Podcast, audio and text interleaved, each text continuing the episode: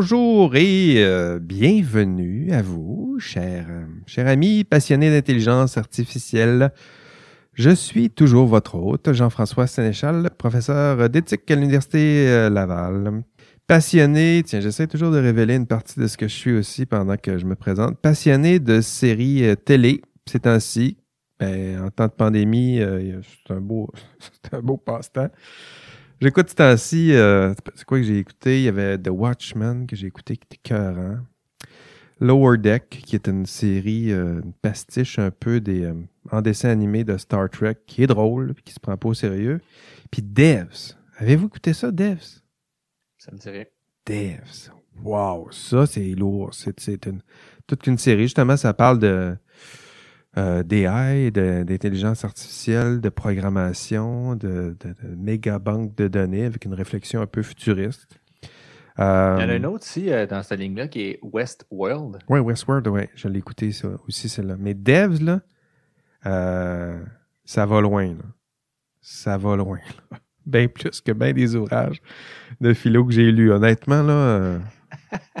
Non, mais tu sais, des fois, c'est ça, la science-fiction, ça permet avec quelques idées d'aller un peu plus loin que, la réalité. On peut pas toujours la- la- l'aborder. Des fois, c'est une façon créative de juste tester une idée puis voir si on la pousse très loin, jusqu'où ça peut. Devs.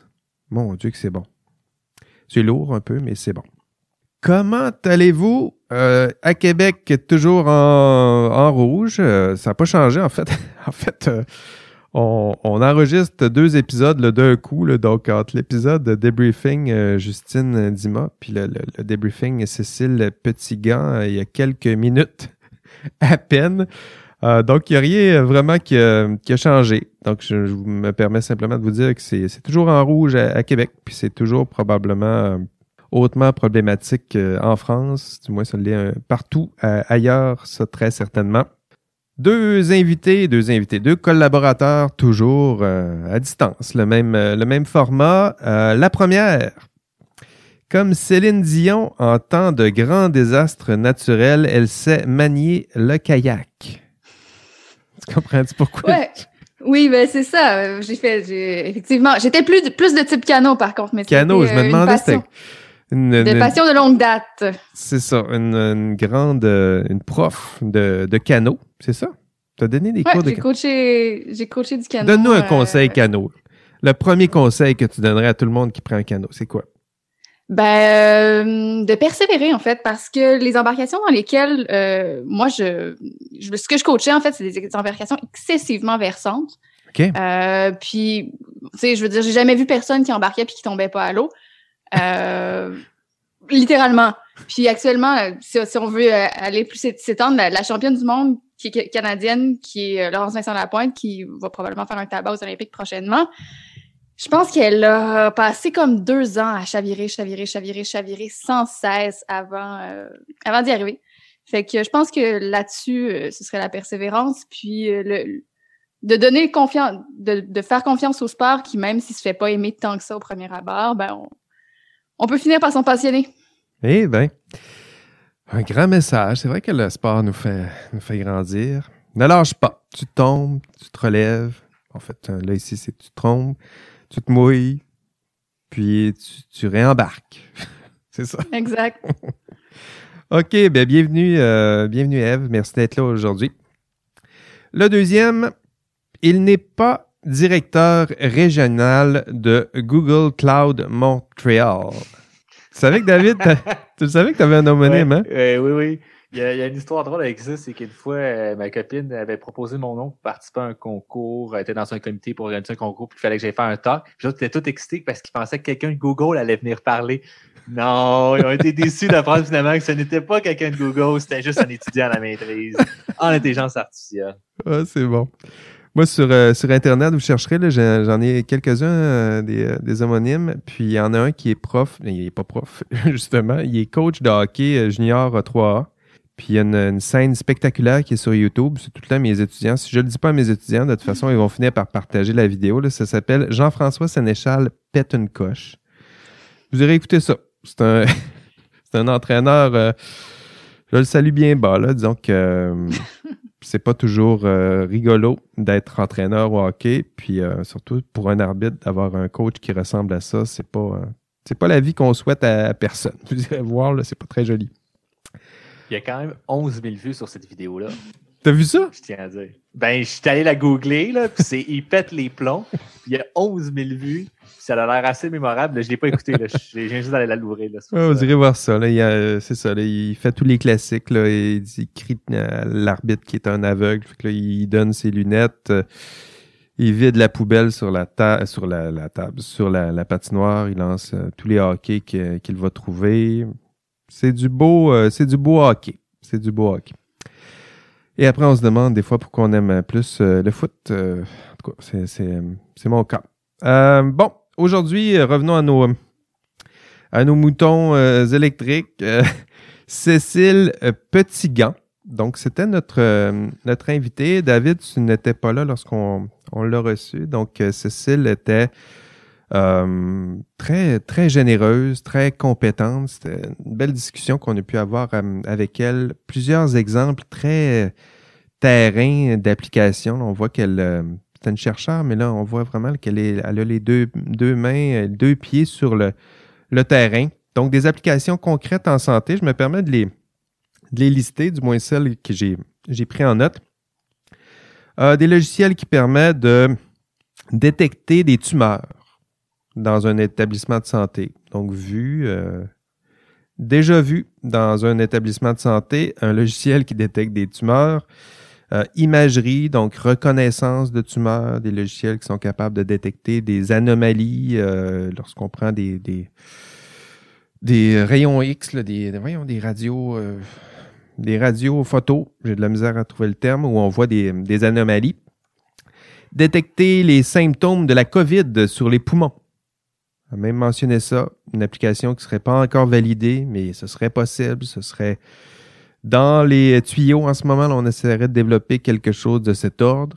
Euh, des applis AI qui permettent euh, la segmentation en cancérologie, donc segmenter les, tumeurs, ou plutôt euh, des applis qui nous aident à identifier les, organes à protéger ou faire des planifications de euh, pour justement aller opérer, contourner peut-être les, organes pour aller chercher une tumeur. Du moins, c'est comme ça que je l'ai compris. Ça se peut que je fasse erreur, là. C'est- mes notes. hein. Euh, j'ai j'ai reçu, reçu quelqu'un d'entrevue qui avait parlé de ça, qui était Kala K, qui, elle, euh, c'était finalement comme une espèce de crayon qui permettait d'aller chercher des, euh, particules autour d'une zone qu'on pensait être cancérigène au moment de l'opération pour que quand le chirurgien fait l'ablation de la masse, il puisse enlever le moins de tissu sain possible, puis enlever le plus de tissu malsain euh, possible. Parce que normalement, c'est qu'il doit prendre un échantillon, ça s'en va au laboratoire, c'est testé, fait que là, lui, il est là, puis il attend, puis il essaie de faire l'autre chose. Mais là, ça peut être fait live, directement avec son petit crayon, qui est capable de savoir exactement si les particules sont cancérigènes ou non. Euh, Wow. Puis finalement, ça l'utilise en arrière euh, derrière. C'était vraiment, vraiment intéressant. Je vous recommande vraiment euh, ce podcast Ça s'appelle comment? C'est moi qui l'ai fait. Euh, je sais pas comment ça s'appelle la technologie, Ouais. mais on mettre dans la discussion. Là, si finalement, c'est C'est open layer, euh, toujours à OpenLayer? Ouais, je crois que c'est la sixième ou cinquième avec euh, Kala, euh, K-W-A. Oui, c'est vrai. A, je crois, K-H-A. Euh, je ne me trompe pas l'orthographe. Euh, vraiment, vraiment intéressant là, quand on parlait de ça par rapport à ses travaux de recherche. Super, on ira écouter ça. C'est bien de rappeler l'existence de notre podcast ami, je le dis.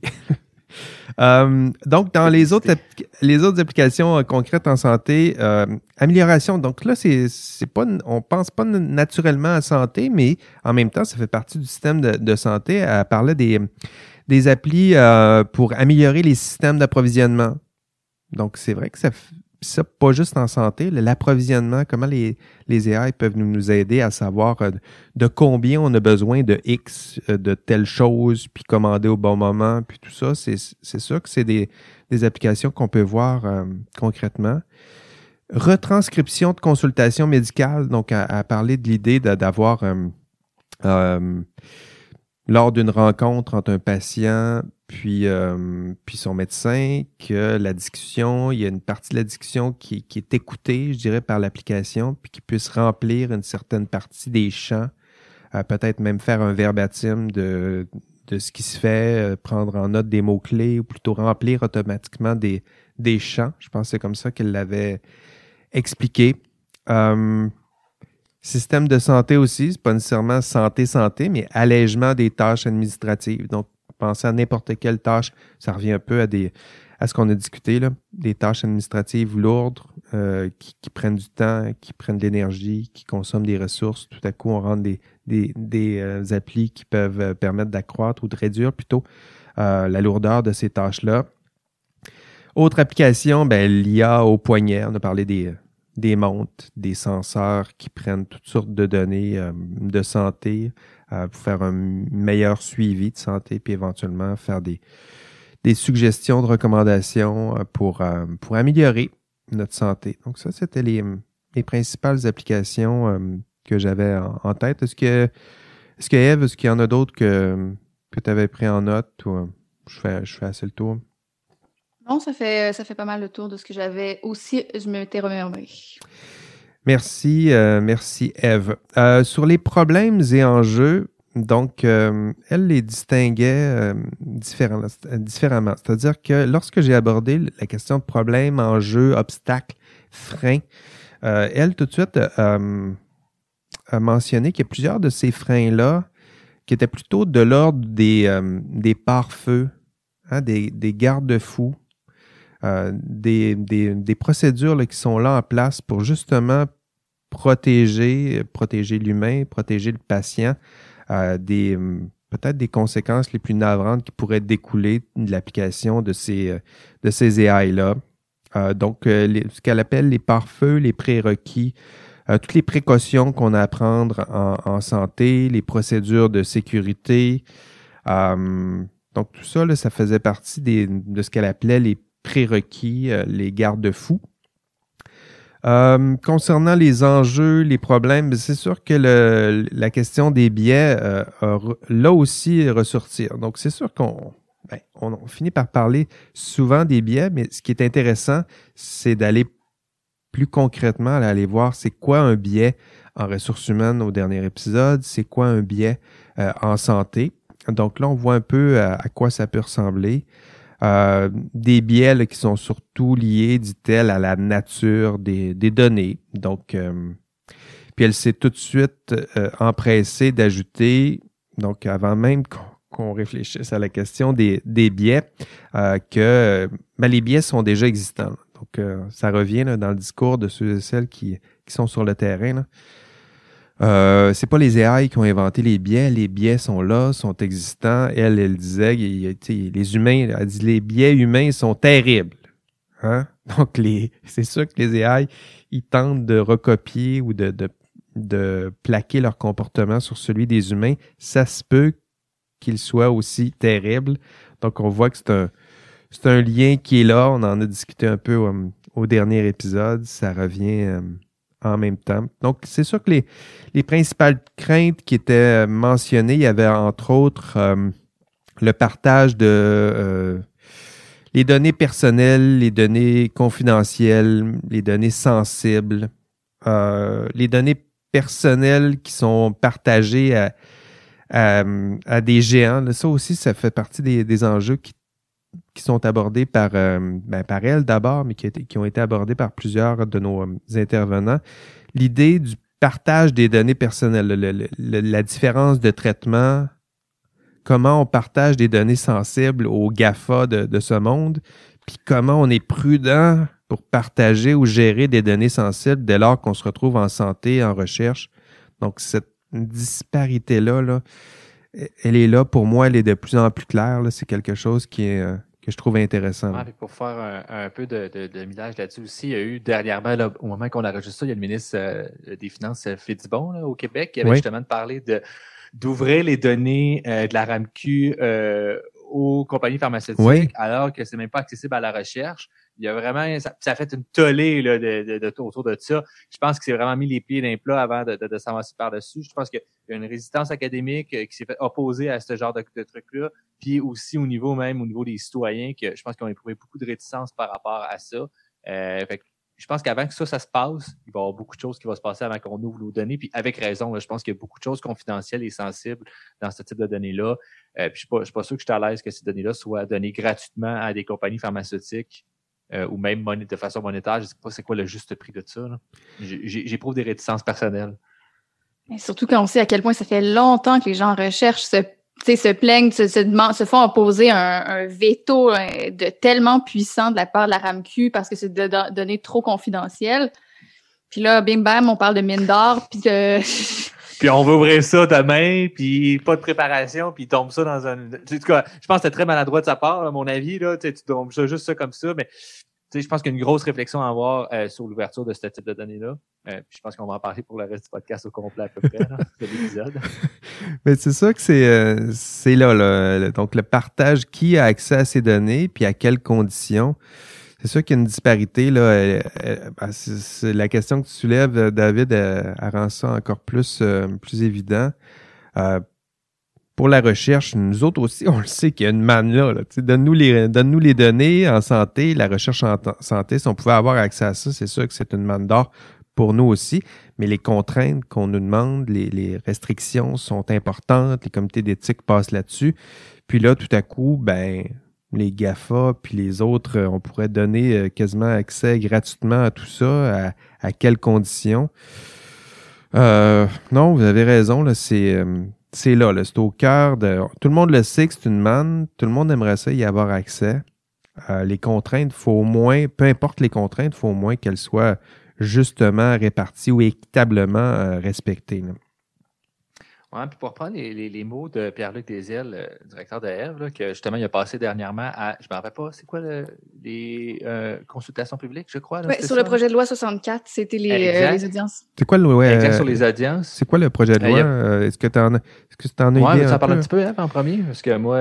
Pas le décrire, mais juste donner très, très généralement, c'est quoi? Là? Ben, en fait, c'est euh, la, loi sur la, les deux lois québécoises sur la protection des renseignements personnels, la loi dans le secteur public, dans, la loi dans le secteur privé, euh, encadrent la protection des renseignements personnels. Puis là, j'ai l'air d'une sombre idiote, mais je je sais pas si le projet de loi 64 vise. Il me semble que le projet de loi 64 vise seulement à modifier la loi dans le secteur privé.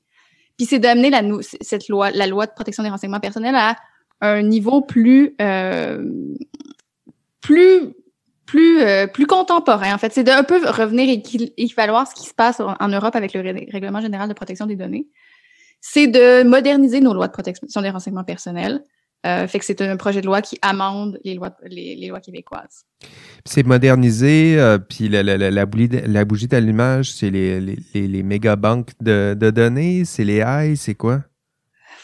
Franchement, mon j'aurais tendance à dire que la, méga, la, bougie d'allumage, c'est le fait que le règlement, le, RGPD pourrait euh, pourrait avoir l'impression euh, si la, protection que le Québec offre à ses, aux renseignements personnels est pas suffisante aux yeux de l'Europe, l'Europe pourrait mettre un frein au partage de données. Euh, ah fait que je pense que c'est vraiment ça l'impulsion. on peut s'imaginer, on peut se dire que oui, ce sont. Euh, pour l'instant, l'Europe a reconnu que c'était des, protections relativement équivalentes. Mais l'idée de l'Europe, c'est d'un peu de, de, faire figure de leader puis d'amener les autres États à, suivre la vague pour avoir, pour préconiser une vision. L'Union européenne veut avoir une intelligence artificielle digne de confiance, se veut un leader en matière de l'intelligence artificielle, la technologie qui a des valeurs, il veut imposer ses propres valeurs, ou du moins promouvoir ses propres valeurs, puis que les autres y adhèrent, puis avec des certaines mesures du genre celle euh, qu'on va freiner le, la, libre circulation des données si vos protections sont pas suffisantes. J'aurais tendance à dire que c'est un, un élément qui pèse lourd dans la balance. Très intéressant. Euh, peut-être euh, on parle de données sensibles. David, à quoi ça ressemble euh, concrètement? C'est quoi une donnée sensible pour quelqu'un comme, comme toi, tes pères, quand vous mettez les, mains là-dedans, là, c'est quoi pour vous autres une donnée sensible? Ah ben, c'est sûr que les données en santé sont automatiquement des données, ben, sont souvent des données sensibles parce que ça relève quand même d'un caractère qui est souvent pas diffusé publiquement. Tu sais, je, Mettons, par rapport à, on va regarder les types de données, les données que tu peux donner sur Facebook, les données, euh, des trucs comme ça que souvent on va gratuitement ou de base volontaire publier cette information-là, euh, mon âge, euh, ma date de naissance, ma relation. C'est des données que, que pour les gens, il y a moins d'intérêt, mais des données sensibles en santé, ça fait plus référence à mettons, mon état de santé, que j'ai peut-être pas envie que tout le monde sache mon état de santé, que ce soit santé mentale, santé physique, euh, parce que peut-être qu'un employeur qui pourrait voir cette information-là sur ma santé mentale, décider de pas m'engager parce que je pourrais tomber euh, à tout moment, selon son interprétation, euh, en burn-out, puis ne pas être disponible pour travailler, puis me coûter de l'argent, etc. Ben je pense que ça ramène beaucoup à la capacité, comme au préjudice potentiel que ces données-là peuvent, peuvent octroyer, tandis que ma date de naissance pas qu'est-ce que quelqu'un peut faire avec ça, à part peut-être essayer de voler mon identité, mais, mais qu'importe. C'est pas pire, ça, comme. Euh, comme euh, C'est quand même pas pire aussi, mais il manque beaucoup d'informations avant ça. Euh, tandis que les données en santé, il y a beaucoup d'informations très personnelles. que je pense qu'il y a beaucoup de gens qui n'ont pas envie. Les médicaments que je prends, pourquoi je les prends, des, des photos, des radiographies, j'imagine qu'ils sont dans le dossier de santé. Exactement. C'est personnel, ça, quand tu es capable de faire des photos des os. Là. Ben, tu sais, ou peut-être, je sais pas, par exemple, que moi, euh, euh, genre, je perds des cheveux, puis pour moi, ça atteint beaucoup ma, ma masculinité, puis mon, mon estime personnelle, puis je me fais une opération, mais je veux pas que les autres le sachent. Ben, j'ai peut-être pas envie que ces données-là se diffusent sur Internet parce que ça peut être une atteinte à ma vision de moi-même, mon estime de moi. Fait que je pense que c'est des, données qui ont beaucoup, beaucoup, beaucoup d'impact sur euh, notre perception dans la société ou l'image qu'on veut projeter, puis comment on est comme individu. Que c'est pour ça qu'on dit qu'ils sont très sensibles à selon ma perception. Puis comment on, s'y prend pour, euh, pour protéger ces, euh, ces données-là, généralement? J'ai vraiment pas d'expertise là-dedans. Euh, ce que j'en comprends, c'est souvent c'est des techniques d'anonymisation. souvent, ça va être sur des, des, serveurs qui ne sont pas accessibles à Internet pour pas pouvoir être exploités par des personnes. Mais les techniques utilisées pour les rendre moins sensibles, malheureusement, je ne les connais pas. Euh, j'ai pas beaucoup travaillé avec ce type de données-là parce que euh, j'ai pas de projet qui ont travaillé avec ça. Mais euh, je sais qu'il va y avoir des techniques qui existent euh, pour, rendre ces données-là euh, plus abstraites. Puis souvent, on va être beaucoup plus limité aussi dans qu'est-ce qu'on peut faire au niveau de l'intelligence artificielle sur ces données-là à, cause de ces raisons-là là, pour les, rendre plus sensibles, moins sensibles plutôt, puis les types de données avec lesquels on travaille. Vas-y, Eve. Mais c'est ben, excessivement contextuel aussi, la sensibilité d'un renseignement. Hein. Euh, tout à l'heure, tu disais la date de naissance, c'est pas sensible. A priori, effectivement, bon, je, suis pas si inquiète que ma date de naissance soit, soit divulguée toute seule. Mais quand tu viens la croiser avec autre chose, ben, ça peut devenir beaucoup plus, euh, plus problématique. c'est ça, là. Puis, tu sais, il y a des auteurs en, en, en, matière de vie privée qui théorisent la vie privée en fonction du contexte, c'est-à-dire qu'il y a un tu peux pas qualifier un, un renseignement de sensible ou de non sensible ou un, flux de diffusion de renseignements, de problématiques, de breach, de, de, de, qui va à l'encontre de la vie privée en fonction, euh, tu sais, dans un vase clos, il faut que tu le regardes dans le contexte. Puis je pense que c'est super important. Par exemple, moi, si euh, on, je serais peut-être prête, puis je sais pas là, la réflexion, je la pose là, mais il y a des données que je serais bien prête à, divulguer à mon médecin, à un chercheur. Euh, tu sais, je pourrais donner euh, toutes mes données si, on, ça permettait de sauver la vie de, de, de, de, plein de gens. Puis en contrepartie, je serais beaucoup, beaucoup moins à l'aise de donner ces mêmes données-là à Facebook pour qu'ils me prédisent, qu'ils me fassent un petit algorithme qui, qui me profile puis qui me vende de la publicité ciblée. Ou à une compagnie d'assurance. Ou à une compagnie d'assurance. Euh, donc, c'est là aussi où il faut réfléchir au contexte quand tu définis la notion de renseignement sensible. C'est pas autant la. Ça vraiment un, ajout important. Là. Euh, puis tu sais, pour, pour faire du bon là-dessus, il y a eu les données qu'on a déjà discuté, Netflix, euh, qui a été euh, utilisé avec des données médicales, puis qui a permis d'arriver avec vraiment d'identifier des personnes à travers ça. Fait que oui, je pense que quand tu la contextualises effectivement, la donnée, elle peut devenir sensible. Donc c'est ça. Hein, puis ça, c'est l'exemple, tu l'avais déjà donné. Peut-être le réexpliquer, David. Il y en a toujours que c'est c'est le premier épisode qui, qui, écoute. Là, donc Netflix, euh, c'était. C'est Fred qui l'avait expliqué? Non, c'est euh, Eve qui l'avait donné, me semble. C'est Eve qui l'avait expliqué. Puis ben, c'est. Je pense, je pense qu'on est. Ouais. Vas-y. Je pense qu'on est on pas sûr. plusieurs fois. Ouais, on, l'a déjà utilisé, mais je suis pas sûre qu'on est clair sur ce qui est exactement. Parce que moi, Netflix, c'est pas la même question que les données médicales. Netflix, c'est ils ont, ils ont utilisé juste puis, puis peut-être qu'il y a des études dont, dont je connais pas là, mais dans ma tête, Netflix, ils ont, ils ont regardé les statistiques de visionnement plus les rankings faits sur IMDb. Puis ils ont été capables de réidentifier les personnes à qui les comptes appartenaient. OK. Moi, c'était avec Netflix et des données médicales. Ils ont réussi à trouver des données médicales d'un sénateur, d'identifier un sénateur et ça. de faire du leverage. C'était pas ça, là? Mais c'est parce qu'on en parle tout le temps, puis je pense qu'on en parle souvent ensemble, mais on, uh-huh. on parle toujours les deux exemples back à back, mais le sénateur, c'est euh, c'est une étudiante à ce moment-là. En fait, c'est un sénateur qui sort dans les médias qui dit on va tout diffuser les données médicales, les, on va numériser puis diffuser les données médicaux. Mais inquiétez-vous pas, c'est anonyme. Soyez pas inquiets, c'est anonyme.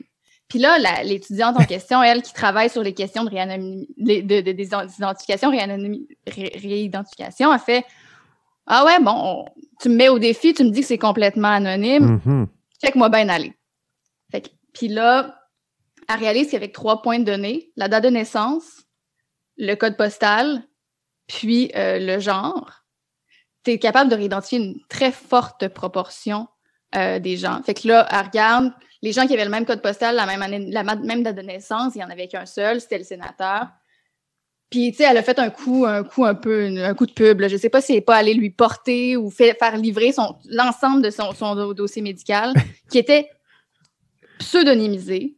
Puis là, c'est une différence que je pense qui est super importante à faire. Euh, tu sais, tout à l'heure, tu disais les techniques d'anonymisation, puis c'est effectivement comme ça qu'on les appelle tout le temps, mais je crois que c'est fautif comme terme d'utiliser technique d'anonymisation parce que l'anonymat, c'est ça là. C'est ça, c'est la, capacité de, c'est, c'est le point de ne jamais être capable de réidentifier. Puis, ben, c'est une course folle. À chaque fois que quelqu'un dit, ouais, mes, mes, données sont parfaitement anonymisées, il y a un autre, il y a un autre qui est comme, hey, ouais, ouais, watch Not anymore. C'est ça, puis qui va le, ré, qui va le réidentifier. Fait que si on arrêtait, c'est ça, si on arrêtait de, de, de parler euh, d'anonymisation, puis on disait juste, ben, tu sais, on, on, dépersonnalise d'une manière qui, je, qui, qui, qui, est suffisante pour pas poser de risque raisonnable, ce serait probablement plus honnête. Puis, Effectivement. C'est une bonne nuance. Ben, c'est intéressant, oui. C'est, euh, ben, on y reviendra peut-être un, peu, Eve. c'est un sujet que tu, tu, euh, que tu connais bien, évidemment. mais je m'intéressais aussi, David, techniquement, est-ce que c'est. Euh, comment tu, tu imagines euh, une façon de protéger encore plus. Euh, ben, si on n'est pas capable de les anonymiser, comment on fait pour protéger, pour éviter, parce qu'à la fin, on protège ces données sensibles-là pour une raison, là, éviter de faire du tort, éviter de nuire à la, réputation, éviter de commettre des, c'est ça, des torts, des dommages. Comment on peut faire pour gérer ces données-là? Peu importe comment on appelle le processus, là, que ce soit les rendre plus confidentiels, les anonymiser quand ça, ça anonymise pas. Comment on fait pour protéger ces données-là, pour éviter à la fin que ça. Je pense que c'est éviter que ça nuire. En santé, c'est le serment d'Hippocrate. D'abord, ne pas nuire. Donc, comment on fait pour gérer ces données-là pour d'abord, avant toute chose, avant même que ça, aide les patients, comment ne pas leur nuire? Ben, je pense que la question avec euh, tout ce qui est données, et, etc., c'est qui qui les utilise, puis à qui elles sont accessibles. Puis est-ce qu'une personne malveillante pourrait accéder à ces données-là aussi, puis qu'est-ce qu'il pourrait faire avec ces données-là? Euh, c'est sûr que si les données sont prises, c'est un chercheur qui met ça, ou peu importe une compagnie, puis c'est sur un laptop, le laptop se volé, ben, les données sont rendues dans, à, disponibles à quelqu'un que peut-être qu'on ne voudrait pas que soit disponible. Euh, il y, a plusieurs méthodes, si on veut, pour ne pas rendre les données accessibles. Les méthodes classiques, euh, par exemple Revenu Québec. Euh, finalement, les ordinateurs qui possèdent les données n'ont pas accès à Internet. Donc, euh, physiquement, pour accéder à ces données-là, tu dois te connecter sur un seul ordinateur. Stat Canada, c'est la même méthode aussi. Tu dois te connecter à cet ordinateur-là. Chaque personne qui se connecte, on sait qui a accès à ces données-là. puis ces données ne sont pas disponibles, si on veut, in the wild, dans, dans la nature. C'est quand les données sont rendues publiques et accessibles à tout le monde que c'est là que la, la la protection de l'information à qui les données appartiennent devient comme un enjeu, je pense. Euh, et l'autre, le reste, c'est plus un enjeu de cybersécurité, c'est de savoir si, par exemple, les données peuvent être extraites d'une entreprise, euh, que ce soit par l'extérieur, par l'intérieur. Puis ça, je pense que c'est un autre concern qui n'est pas vraiment l'objectif ici.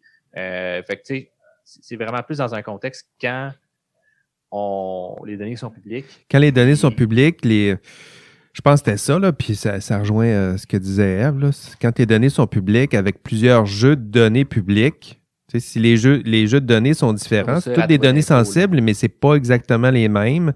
Il y en a un qui donne la date, il y en a un autre qui donne euh, le code postal, l'autre qui donne le dossier médical. Chacun seront un peu confidentialisés à leur manière, mais avec les AI, quand tu as accès à toutes ces banques de données-là en même temps, ben, tu fais des recoupements, puis c'est plus facile de, retrouver facilement l'identité, puis après ça, à rebours, ben, telle identité, mais c'est telle identité qui a tel euh, dossier médical, telle adresse, tel numéro de téléphone, telle adresse courriel, tel mot de passe. C'est ça. Donc, avec ces différents jeux de données-là, à la fin, c'est des données publiques, puis on est capable de retracer euh, l'identité. C'est ce que je comprends. Oui, Ouais, exactement, comme, comme elle l'a soulevé là, comme exemple. Il y a Cécile qui parlait de. Vas-y, Eve. Mais je, je, ferais juste réintroduire, remettre un petit peu d'accent sur la question de la cybersécurité. Là. Je pense que c'est vraiment le, le nœud du problème parce que euh, j'avais fait une étude j'avais bon, révisé une étude à un, moment où c'était euh, dans le cadre de la numérisation des dossiers médicaux, euh, toutes les toutes les, euh, les plaintes à la commission d'accès à l'information, genre en Ontario ou dans le reste du Canada, sur les bridges de données, les bridges de vie privée, puis c'était quasi universellement des erreurs humaines. C'était genre Madame Sanson qui qui est infirmière, qui voulait connaître le, pass, les, les, le, le, background médical de son genre, de son nouveau gendre, puis qu'elle pouvait aller dans la base de données hyper loin. Ben oui. Fait que, si tu fais juste narrower puis dire, ben, OK, Madame Sanson, vous avez juste le droit de consulter les données, 10 dossiers médicaux, puis euh, c'est ce qu'on estime être le bon nombre pour, euh, pour occuper vos fonctions actuellement. Vous ne pourrez pas en voir plus. C'est vraiment des mesures de cybersécurité ou du moins de pas si spectaculaires que ça. Qui sont plus importantes. C'est vraiment les erreurs humaines qu'il faut regarder plutôt que les, scénarios de science-fiction très, très intenses, je crois. Mais en même temps, euh, David, il y avait le. Cécile parlait de apprentissage d'AI décentralisé. Ça, ça dit quoi, ça? Ou... Moi, j'ai, mimé que, ouais, ouais, euh, moi, ça me rappelait un peu ce que Després nous, nous avait dit, M. Després, au début de la. dans nos, nos premiers épisodes. Mais euh, c'est quoi exactement? As-tu une idée? C'est quoi ça? Pour protéger la confidentialité, d'avoir de. Je ne suis vraiment pas familier avec le concept. Euh, je t'ai lire un petit peu. Je suis pas sûr que je comprends plus ce concept non plus. Euh, ce que je crois comprendre, c'est de détacher les modèles des données, puis de. Ça me semble s'approcher un peu à la technologie blockchain. Là. Je sais pas si ah. c'est juste que quelqu'un qui Dans ce que j'ai lu, là, je sais pas euh, la validité de l'article que j'ai lu non plus. J'ai de la difficulté à trouver quand même le terme. Je sais pas si les keywords que j'utilise sont pas nécessairement bons, mais il semble un peu vouloir avoir une approche un peu que euh, la personne qui va faire le calcul et la personne qui possède les données ne seront pas nécessairement la même personne, puis qu'on s'intéresserait plutôt à ne pas partager cette information-là entre les deux d'avoir un modèle qui se fait juste donner finalement peut-être des valeurs numériques qui n'ont pas de sens nécessairement au sens des données. Par exemple, cette donnée-là, ton, je sais pas, le sexe est déjà rendu 0,1, 0,1. Je te dis pas c'est quelle catégorie, je te dis pas vraiment à quoi ça ressemble les données, tu n'as pas la, possibilité de les voir. Puis je te demande juste de faire un calcul, le calcul peu importe pour optimiser le réseau. Puis c'est une autre personne qui le fait. Puis après ça, à la fin, je te dis le résultat. Euh, ce que j'ai déjà entendu parler que ça, ça se fait, là, que finalement, tu vois jamais le donner, tu sais juste qu'il y a des. Il y a comme une abstraction, une couche d'abstraction par-dessus. Je ne sais pas si c'est ça qu'on parle ici, euh, mais ça me semble être qu'est-ce qui est le plus proche de qu'est-ce que. en tout cas, la, prochaine fois qu'on qu'on attrape un expert qui nous mentionne euh, apprentissage euh, décentralisé, on va essayer de, de le cuisiner un peu là, pour voir Comment on peut vulgariser tout ça? en tout cas, pour moi, t'en parles, puis c'est pas. Ben, c'est sûr, je suis pas programmeur euh, non plus, là, mais euh, tu sais, C'est pas plus clair pour moi non plus. Bon, c'est intéressant. En tout cas, ça montre aussi les, euh, les limites. Là, on, on, progresse, là, mais on va voir où ça mène tout ça. Puis, Eve, je voulais t'en parler aussi. tu sais, l'idée même de protéger la confidentialité, je pense que c'est c'est un peu ça, là, les travaux que tu fais avec, avec Pierre-Luc, les c'est l'idée de lâcher un peu ce, terme-là de données confidentielles ou présumer qu'elles ne sont jamais confidentielles. Comment tu le, résumerais à nouveau, tout ça? Là? Euh, ben, confidentiel, c'est pas quelque chose, pas un terme qui me stresse bien, bien, là. Je sais pas exactement. Euh, ben, certainement, l'un des gros points qu'on défendait, puis c'est le cheval de bataille de Pierre-Luc depuis, euh, depuis un certain temps, c'est de dire que tout renseignement, tu sais, tout renseignement qui concerne une personne, c'est un renseignement personnel. Peu importe qu'on qu qu'a priori, qu'à première vue, on n'ait pas l'impression que ce soit sensible, confidentiel, quoi que ce soit, c'est un renseignement personnel. Il doit faire l'objet de protection euh, aux yeux, en regard de la loi. Puis d'ailleurs, je me permets quatre secondes. Tout à, l'heure, j'avais, j'avais l'air d'une sombre idiote. J'ai fait mes recherches, hein, comme, comme, le demande, comme nous invite à le faire plein de, de, de, charmantes personnes sur les réseaux sociaux. Euh, c'est sur les deux. Euh, c'est, le projet de loi 64 porte sur la loi sur la protection, sur euh, dans le secteur public et dans le secteur privé. Euh, donc, c'est ça. La grosse question, en fait, c'est de savoir c'est d'arrêter de dire qu'il existe deux catégories de renseignements, des renseignements personnels, des renseignements non personnels. Tout ce qui porte sur un individu, qui soit identificatoire ou non, ça devrait être considéré comme un renseignement personnel, puis devrait être protégé. Puis évidemment, dans le, dans, le contexte de la santé, ben, tout ça est décuplé parce que c'est d'autant plus sensible. Bien résumé, je pense que c'est euh, intéressant ces, euh, ces notions-là, là, voir comment la, la, question de données personnelles, données confidentielles, comment on peut euh, progresser avec tout, tout ça, là, les, redéfinir, voir comment le cadre normatif peut s'ajuster à cette, euh, cette nouvelle réalité-là. Euh, dans l'entrevue avec, euh, avec Cécile, à la toute fin, j'abordais les, les pistes de solutions. Donc, les pistes de solutions identifiées par Cécile, c'était l'idée d'avoir un cadre de, de gouvernance. Je pense qu'elle travaille beaucoup là-dessus. un cadre de gouvernance qui est plus explicite, qui est plus efficace, qui est plus explicite aussi dans les institutions.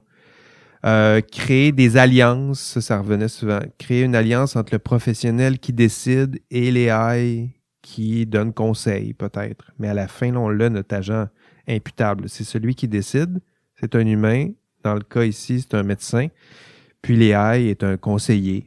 Mais à la fin, s'il y a une erreur, c'est le médecin qui a pris la décision, avec le conseil de l'AI peut-être, mais c'est lui qui prend la décision y compris peut-être la décision de ne pas tenir compte du conseil euh, de l'AI. Euh, fournir aux acteurs des outils de gestion, des contrôles, c'est là qu'elle parlait de ses, ses pare-feux, ses garde-fous. Euh, créer des procédures de, de contrôle, entente de confidentialité, éducation, formation. Donc ça, ça revient encore dans les, les invités. Puis tiens, là, là ça me tente. Peut-être, il reste quoi? cinq minutes que je vous avais promis, là, si on voulait finir dans, dans les temps. Euh, c'est l'idée d'éducation puis de formation. C'est-à-dire que ça revient souvent comme solution euh, aux applications technologiques en, intelligence artificielle. Mais euh, l'éducation, la formation, j'en fais. C'est-à-dire que éduquer, j'en conviens, mais éduquer comment, quoi enseigner, euh, c'est quoi le contenu? C'est quoi la façon? Qu'est-ce qu'on on veut former en AI pour se sensibiliser aux enjeux éthiques? Peut-être, mais c'est quoi le c'est quoi les contenus qui sont pertinents? Pour moi, là, c'est, euh, plus de l'ordre de la réflexion que, que, que, je vous partage. Euh, c'est une question en soi. Là. Moi, je donne des cours d'éthique à des, des, ingénieurs, là, intelligence, pas intelligence, pas en intelligence professionnelle, mais pas en intelligence artificielle, c'est vrai que c'est vrai que leur achève pas en intelligence artificielle, mais sur la profession en sciences et génie. Puis la question euh, de les former en éthique, c'en est un problème. Qu'est-ce qu'on leur enseigne? Qu'est-ce qu'on leur dit? Dès lors qu'on décide d'enseigner sur ces sujets-là, il y a toujours un ingénieur quelque part qui dit euh, T'es qui, de quel droit, quel contenu qu'on, tente de m'imposer. il y a cette dimension-là. Là, Donc la formation, l'éducation, la sensibilisation, ben, j'en conviens quand on parle des enjeux éthiques, mais le vrai problème, c'est pas, moi je le vois plus comme un, problème aussi à approfondir, de dire qu'on va juste mieux, mieux former, mieux éduquer ou plus éduquer. Hmm, c'est pas une solution. Il faut savoir c'est quoi l'éducation, c'est quoi la sensibilisation, c'est quoi le contenu qu'on va leur donner via l'éducation Bon, voilà, c'était ma, c'était ma réflexion. Je vais, continuer là-dessus, euh, parce que tu sais, je tiens juste à dire, il y a une formation, en tout cas, c'est une autre critique encore, je pense un petit peu à l'université, mais il y a une formation maîtrise professionnelle en IA et euh, il n'y a pas de cours en éthique. C'est jamais abordé. Puis, euh, la plupart, ce sont des gens qui arrivent un peu partout. Il y en a qui viennent des génies, fait que ça se peut qu'il y ait un cours en éthique. Il y en a qui viennent d'informatique. Il y en a plein de secteurs. Fait que l'éthique n'est pas abordée. Puis, ce sont des experts qui vont implémenter des solutions sur le marché. C'est ça leur mandat plus tard, techniquement. Ben, euh, la piste de solution, ce serait des éduqués. Donc, ça, ce serait la première ce que piste. c'est alarmant que même ces gens. c'est difficile de demander à la population d'être éduquée là-dessus quand les experts ne sont même pas eux autres mêmes. Je pense que c'est juste ça que j'essaie d'highlighter qui n'était pas clair. C'est quand, moi, je trouve ça très alarmant. Euh, moi-même, dans ma formation, j'ai pas eu ça. J'ai pas eu ça. Euh, puis je trouve ça peut-être un petit peu alarmant. Pour faire un petit pont avec C'est vrai que ce serait le premier pas, en tout cas, euh, donner un cours formé, mais pour moi, là, tu le vois dans ma, dans ma réflexion, là, c'est- ce serait pas complet. là. C'est-à-dire que oui, vous donnez un cours d'éthique en intelligence artificielle à la maîtrise, mais on met quoi dedans? Là? Ben moi, si je peux répondre, ben tu sais, je veux dire, je peux répondre. Non, je peux pas répondre. Certainement, si c'est pas, tu sais, je- j'en j'en fais pas des algorithmes, mais je peux voir quand même les lacunes de ma propre formation, puis les questions où moi j'ai cruellement senti que j'aurais eu besoin d'une meilleure formation éthique. Puis euh, en fait, c'est quand les quand les questions d'application de, traçage sont survenues, j'avais pas de, je pense que j'avais pas un schème de valeur suffisamment euh, bien ancré sur lequel je pouvais m'appuyer pour cette situation qui était plus ou moins inédite, qui, qui me qui me créait un malaise et j'étais pas capable de me positionner. Donc, avoir eu un cours dans lequel j'aurais eu l'opportunité de, creuser, de, de, de, de s'intéresser aux divers valeurs, diverses valeurs. Alors, c'est quoi la vie privée? Qu'est-ce que ça sert? Qu'est-ce que ça a comme objectif? Euh, au contraire, la sécurité, est-ce que je valorise plus la sécurité? Est-ce que je valorise moins la sécurité? Juste un lieu où les programmeurs pourraient se parler de, de, Mhm. de ces enjeux-là de fond. Euh, je pense que ça pourrait être intéressant. Tu sais, eux, c'est quoi leur set de valeurs? C'est quoi leur priorité? Puis, puis pas juste en termes- en termes d'IA, je pense même en termes développeurs tout court, parce qu'il y a beaucoup de développeurs qui ont, en dehors de l'IA, qui vont développer des solutions qui ont un impact sur la vie des gens, puis qui n'ont pas du tout ces considérations-là. En dehors de l'intelligence artificielle, je pense que tout développeur devrait se poser ces questions-là pour euh, des choix. Dieselgate, c'est un exemple des développeurs qui ont, mis en place des solutions informatiques qui ont un impact sur l'ensemble de toute la compagnie. Puis il n'y a pas personne qui s'est. En tout cas, j'ai de la misère à croire qu'il n'y a pas personne qui s'est rendu compte de ça, sauf à la fin quand tout est tombé. Il y a peut-être des moments où est-ce que ces questions-là devraient se rattacher aux valeurs, justement, là, comme, comme tu mentionnes. là. Ben, courez, euh, courez auprès de vos, euh, vos doyens et vice-doyens, puis euh, ceux qui sont responsables des, des programmes, puis demandez des, des contenus, euh, ben, au moins un lieu de, moi je le vois plus comme ça, là, surtout à la maîtrise, c'est un lieu de réflexion. Tu, sais, tu prends des programmeurs ou des, des, des, des futurs juristes, t'es t'es assois, puis tu dis, bon, ben, OK, on va aller un peu plus loin, ben, pas un peu plus loin, mais on va regarder un peu de, de côté notre champ avec un angle plus éthique, se questionner sur les valeurs, les enjeux, les problèmes. Est-ce qu'on peut les voir à l'avance? Est-ce qu'on peut les résoudre?